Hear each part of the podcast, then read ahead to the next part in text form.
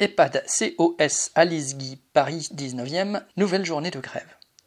L'EHPAD COS Alice Guy à Paris dans le 19e arrondissement fait partie de la fondation COS qui compte 60 établissements.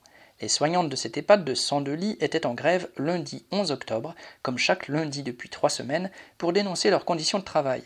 S'échiner à 3 voire 2 pour 30 résidents par étage, avec des plannings qui changent sans la moindre concertation, pour des salaires ridicules et avec une direction méprisante qui fait la sourde oreille. Durant cette journée, les soignantes se sont rendues à une vingtaine au siège au cri de citation COS Alice Guy soignante maltraitée, fin de citation, citation On en a marre, fin de citation. C'est la police qui les a reçus, pas la direction, mais elle n'en devra pas moins compter avec la détermination toujours intacte des soignantes. Correspondant lutte ouvrière.